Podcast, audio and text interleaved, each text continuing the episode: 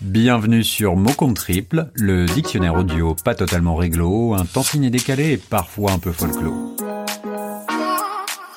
Le mot d'aujourd'hui sera résolution. Comment ne pas commencer l'année sans évoquer ce terme? À bien y réfléchir, j'aurais pu choisir évasion tant ce mot semble à la mode en ces premiers jours de l'année. Il est vrai que ce sacré Carlos n'en finira donc jamais de nous étonner.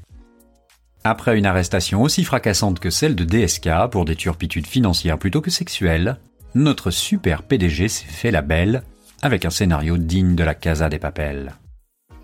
Même s'ils doivent désormais la voir plutôt mauvaise, nos amis japonais n'avaient peut-être pas tort d'en faire un demi-dieu.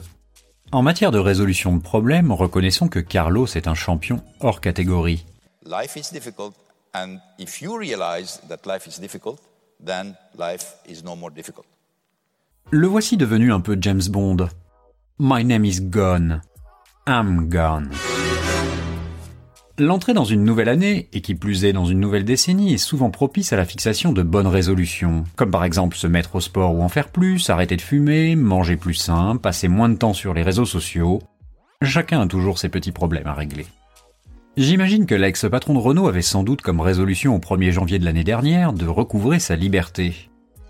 Contrairement à beaucoup d'entre nous, il aura donc réussi sur le fil à tenir son engagement. Car force est de constater que les résolutions ne tiennent en général pas très longtemps, et se dissolvent très vite face aux réalités de nos agendas quotidiens ou notre absence de volonté.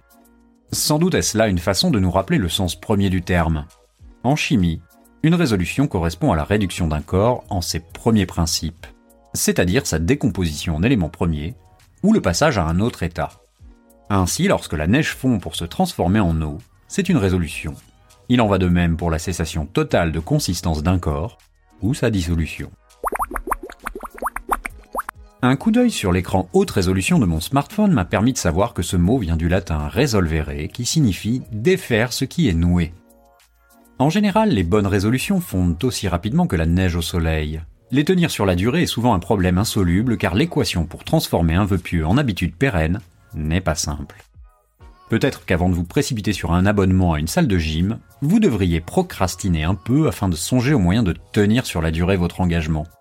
Pour une fois, ce ne sera peut-être pas du temps perdu. À moins que vous ne soyez sûr d'avoir une résolution à toute épreuve, dans ce cas-là, faites comme Carlos. Envolez-vous et foncez. Pour conclure cette chronique, je vous invite à méditer cette citation d'Oscar Wilde. Les bonnes résolutions sont des chèques tirés sur une banque où l'on n'a pas de compte courant. Si j'en juge par les moyens déployés pour son évasion, celui de Carlos est a priori toujours bien garni.